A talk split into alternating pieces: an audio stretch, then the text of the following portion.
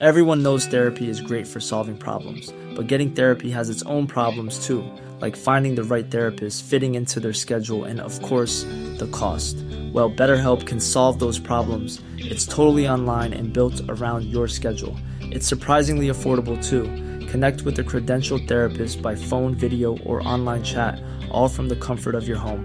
Visit betterhelp.com to learn more and save 10% on your first month. That's BetterHelp, H E L P.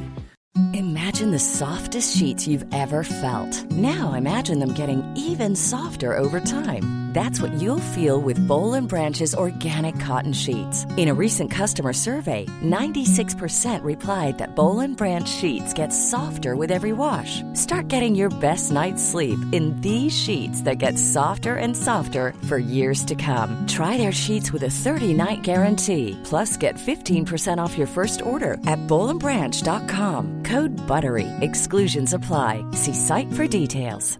Hey, I'm Ryan Reynolds. Recently, I asked Mint Mobile's legal team if big wireless companies are allowed to raise prices due to inflation. They said yes. And then when I asked if raising prices technically violates those onerous two year contracts, they said, What the f are you talking about, you insane Hollywood ass? So to recap, we're cutting the price of Mint Unlimited from $30 a month to just $15 a month. Give it a try at mintmobile.com slash switch. $45 upfront for three months plus taxes and fees. Promoting for new customers for limited time. Unlimited more than 40 gigabytes per month. Slows. Full terms at mintmobile.com. Buenas noches. Bienvenidos al Criminalista Nocturno.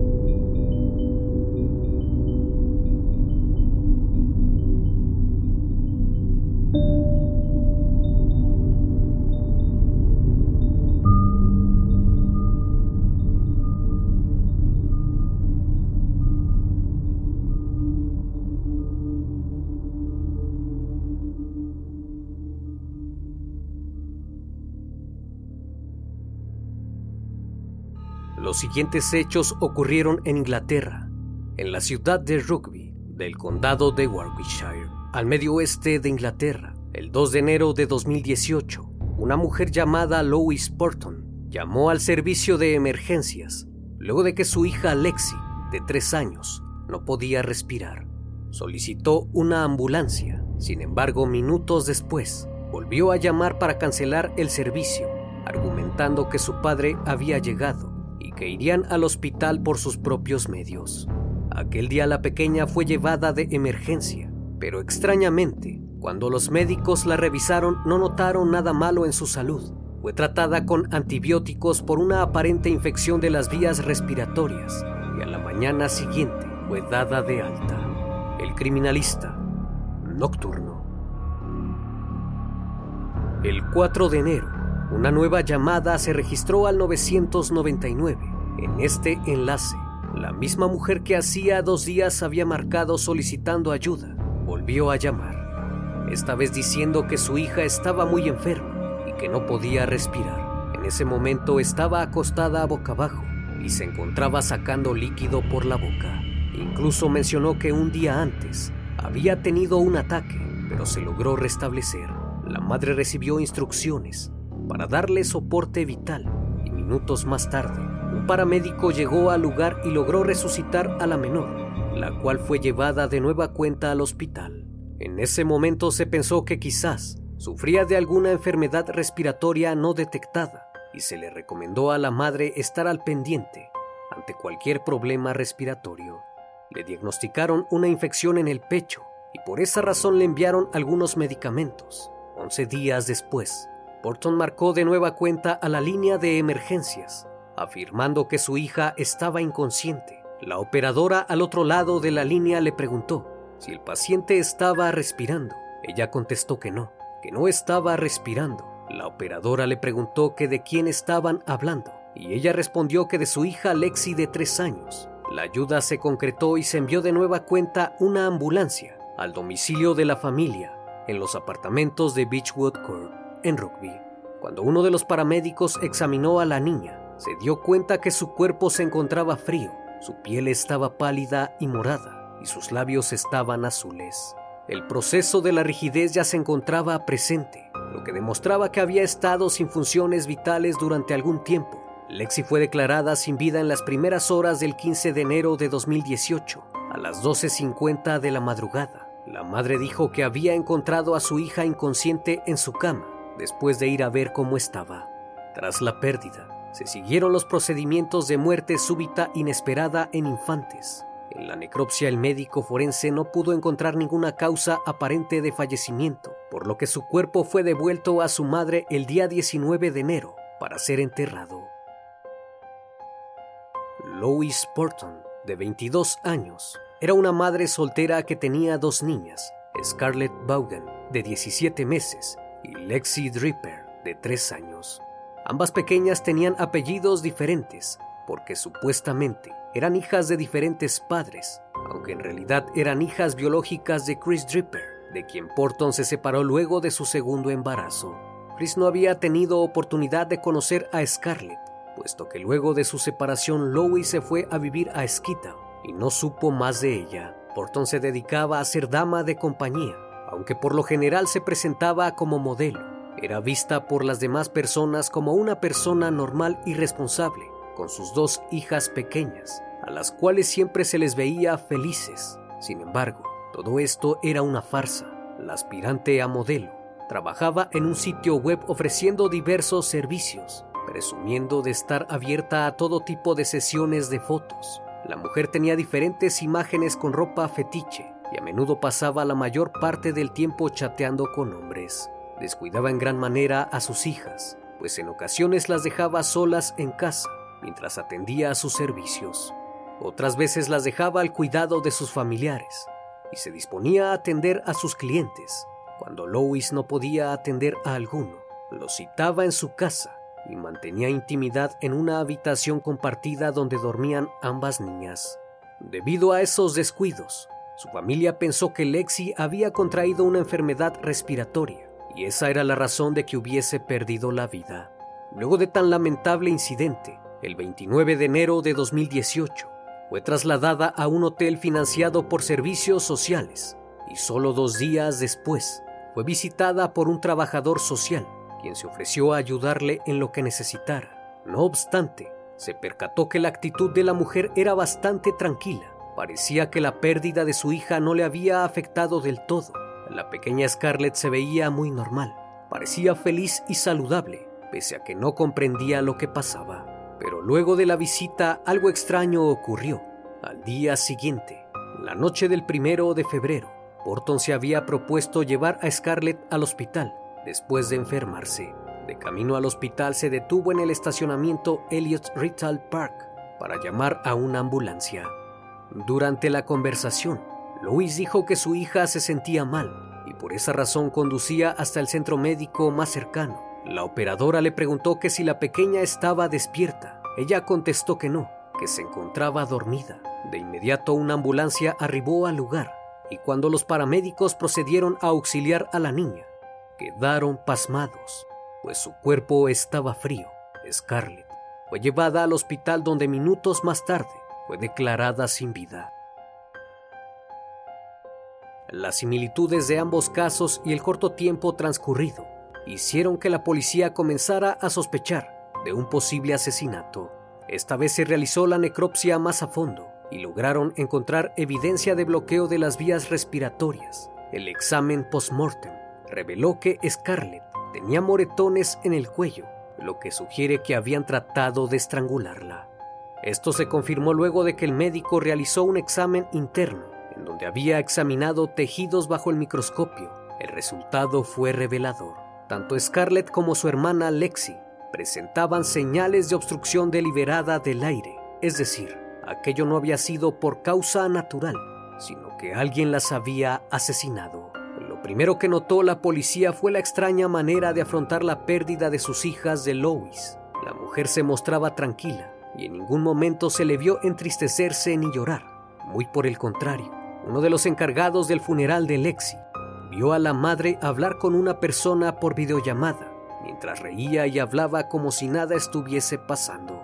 Las investigaciones del caso comenzaron en torno a la madre de las niñas. Los oficiales tenían muy en claro que algo extraño estaba ocurriendo, pues no era normal que dos niñas pequeñas con buen estado de salud y sin problemas médicos previos de la nada hubieran perdido la vida en un periodo tan corto.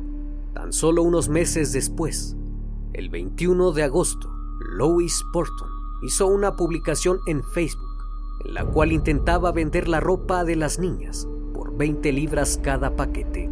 La imagen que acompañaba a la publicación mostraba dos grandes bolsas negras rebosantes de la ropa de Lexi y Scarlett. La madre incluso se ofreció a entregar las bolsas personalmente a los compradores y hasta rebajó la ropa de 20 a 15 libras. El 24 de noviembre, Lois hizo una publicación en Facebook a modo de homenaje por la pérdida de sus hijas.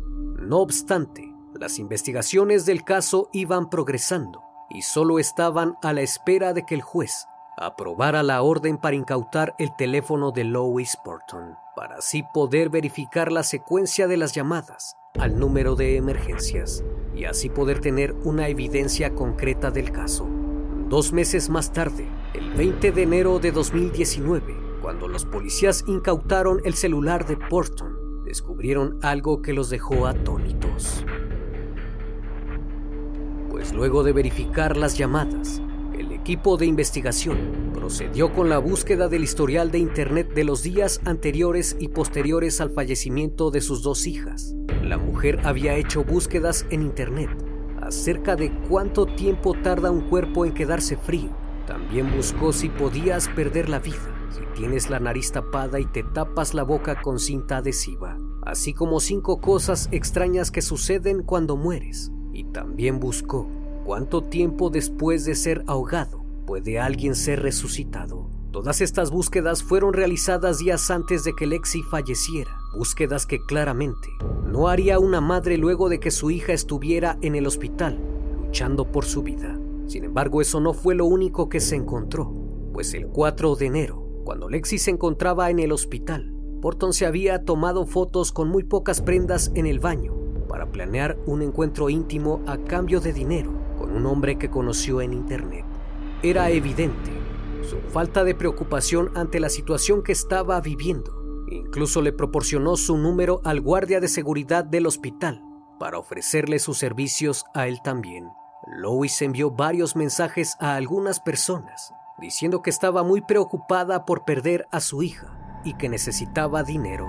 Por ello les ofrecía sus servicios a cambio de algo de efectivo y a otros les dijo que su hija había sido dada de alta, sin embargo no sobreviviría lo cual indicaba que todo lo había planeado. Un día después de que Lexi fuera encontrada sin vida, la madre aceptó 41 peticiones de amistad en una aplicación de citas y había concretado algunos encuentros. Incluso se tomó el atrevimiento de bromear con alguno de ellos, a quien le dijo que acababa de perder a una de sus hijas y que ahora se habían reducido y solo le quedaba una. La evidencia señaló que Porton había hecho dos intentos anteriores sin éxito de privar de la vida a Lexi. La llevaron dos veces al hospital, pero la enviaron a casa con antibióticos por una aparente infección en el pecho. No obstante, cuando revisaron las cámaras de seguridad del edificio donde Porton se encontraba, fue vista con sus dos hijas entrando por la puerta principal de los apartamentos, las pequeñas se ven en perfecto estado de salud y divirtiéndose. Aunque esto no paró ahí, pues el primero de febrero cuando su segunda hija Scarlett fue declarada sin vida, se le vio salir del edificio con la pequeña en brazos. En las imágenes de circuito cerrado que marcaban las 6.55 de la tarde, se aprecia que puso a su hija en el asiento trasero y se fue. Las cámaras la volvieron a captar mientras conducía rumbo a una gasolinería para cargar combustible a las 9.59 de la noche. En este punto del recorrido, Scarlett ya no respiraba y yacía sin vida en el asiento trasero del vehículo. Posteriormente se le ve llegar a la estación de gasolina a las 10 con 13 minutos y luego entra a una tienda a comprar unas cosas. A las 10 con 18 minutos, condujo hasta un centro comercial y fue entonces que marcó al servicio de emergencias.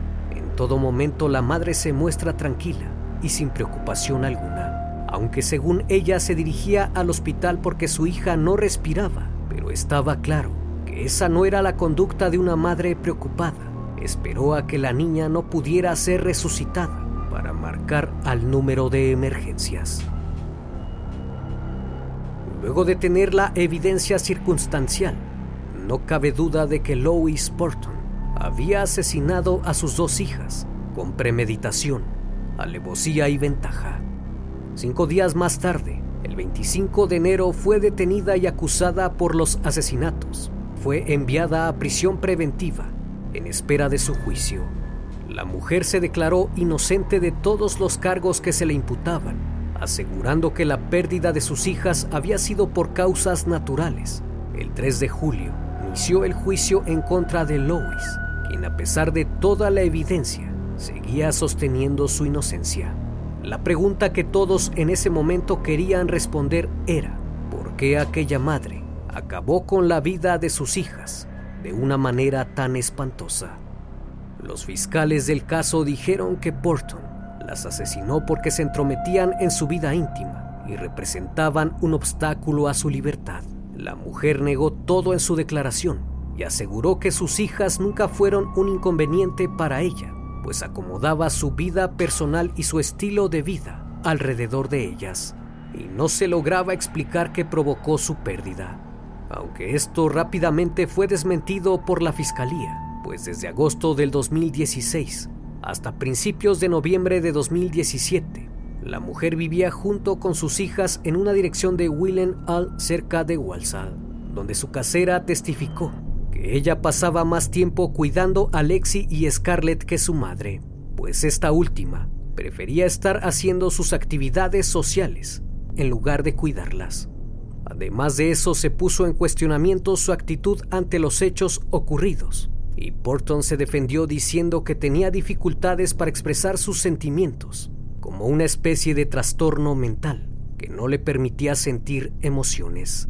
Debido a eso, fue sometida a un examen psicológico para determinar si sufría alguna enfermedad mental, aunque luego de varios exámenes se le consideró completamente cuerda y apta para ser juzgada. Lo único que encontraron los especialistas es que Lois Porton exhibe rasgos narcisistas que demuestran únicamente importancia personal y poca empatía, acompañado de un signo de trastorno límite de la personalidad se caracteriza por inestabilidad emocional y comportamiento impulsivo. Porton creció en una familia muy unida. Ella era una niña normal y era muy unida a sus padres y a sus hermanos. Todos los domingos los nietos visitaban a sus abuelos pero ella prefería no involucrarse con sus familiares y se quedaba parada en la puerta mirando a todos enojada. Desde temprana edad mostró un carácter agresivo, pues cuando alguien se sentaba a su lado, lo amenazaba con golpearlo, y cuando peleaban por alguna razón, Lois no se limitaba solo a dar pequeños golpes, sino que les clavaba las uñas para poder lastimarlos. Además de que era una niña muy manipuladora, cuando tenía 11 años comenzó a robar pequeñas cosas y dinero a su familia. Su abuela empezó a notar que faltaban algunas cosas cuando Porton la visitaba. Sin embargo, cuando ésta la confrontaba, su reacción era muy agresiva y se ponía a la defensiva y amenazaba a su abuela manipulándola, diciéndole que si la acusaba de que le robaba, nunca volvería a su casa. Siempre se le veía enojada y cuando pasó a la adolescencia, la situación empeoró, pues se pudieron dar cuenta que Lois siempre estaba buscando la forma de tener dinero, siempre estaba detrás de él. Parecía como una obsesión. Cuando nadie de los mayores la veía, tentaba lastimar a sus primos y hacerles daño. Su madre Sharon la abandonó para estar con otro hombre cuando iba a cumplir 12 años y quedó al cuidado de su padre. Ello la afectó profundamente y a medida que crecía todos empezaron a preocupar por ella gustaba estar íntimamente con cualquier hombre que se topara, y más si tenían dinero. Su adicción por intimar era más frecuente y pronto se convirtió en una necesidad diaria, Un evento que destacó dentro de su adolescencia fue cuando su abuela tenía solo unas horas de vida y ella se negó a visitarla. Incluso cuando falleció se negó ir a su funeral. Debido a esto, toda su familia se alejó de ella, pues consideraban que era muy egoísta. A Porton le gustaba publicar sus aventuras en Facebook y se jactaba de que se podía ganar mucho dinero vendiendo sus servicios a los hombres. Cuando todos se enteraron de que sus dos hijas habían fallecido, pensaron que algo no andaba bien. Aún así le dieron el pésame por la pérdida, pero ella jamás les contestó. Cuando el jurado escuchó este testimonio, proporcionado por una de sus primas más cercanas, pudieron encontrar la respuesta a su pregunta. La juez describió las acciones de Porton como malvadas y calculadas, pues las niñas eran criaturas inocentes y claramente vulnerables y deberían haber podido confiar en su madre para protegerlas y nutrirlas. Sin en cambio, no fue así. La jueza agregó, de una u otra forma, le exprimiste la vida a cada una de tus hijas y solo llamaste a los servicios de emergencia cuando sabías que estaban sin vida. Los mensajes de texto y las búsquedas en Internet realizadas en su teléfono móvil revelan un grado de premeditación. Por consiguiente, era responsable de los asesinatos, los cuales tuvieron solo tres semanas de diferencia. La madre tenía toda la intención de acabar con sus hijas, por eso las asesinó. Tras un juicio de cinco semanas, la corte de Birmingham la declaró culpable por decisión unánime pese a que ella había negado ser la responsable del fallecimiento de las pequeñas. El 2 de agosto de 2019 fue sentenciada a cumplir 32 años en prisión. Por su parte, Chris Dripper, el padre de las niñas, emitió un comunicado en el que expresó que tenía el corazón roto por haberlas tenido tan poco tiempo y no tuvo contacto con ellas y nunca conoció a Scarlett, algo que hizo que sus pérdidas fueran aún más desgarradoras para él. Sharon Porton, de 48 años, estaba molesta con su hija por lo que había hecho y la catalogó como un monstruo y dijo que a partir de entonces rompería todo vínculo con ella, pues no era la misma niña que había criado. Aunque la desgracia de este caso no paró ahí, ya que Sharon se quitó la vida después de tener que lidiar con lo sucedido y sufrir abusos crueles por parte de extraños la policía descubrió su cuerpo en su domicilio alrededor de las 12.45 de la tarde del día 2 de febrero del año 2020. Estaba atormentada y molesta por su hija Lois y la atrocidad de lo que hizo. No podía soportar el hecho de que su hija había asesinado a sus dos nietas y sentía que era muy difícil vivir con las burlas y el abuso verbal de las personas. Un caso sin duda estremecedor que quedará archivado en los expedientes policiales más estremecedores que jamás se hayan visto. Cada noche agradezco su compañía. Gracias por estar conmigo en una nueva transmisión. Si aún no estás suscrito, te invito a que lo hagas y seas parte de esta gran comunidad. Esto es El Criminalista Nocturno. Hasta la próxima emisión. Buenas noches.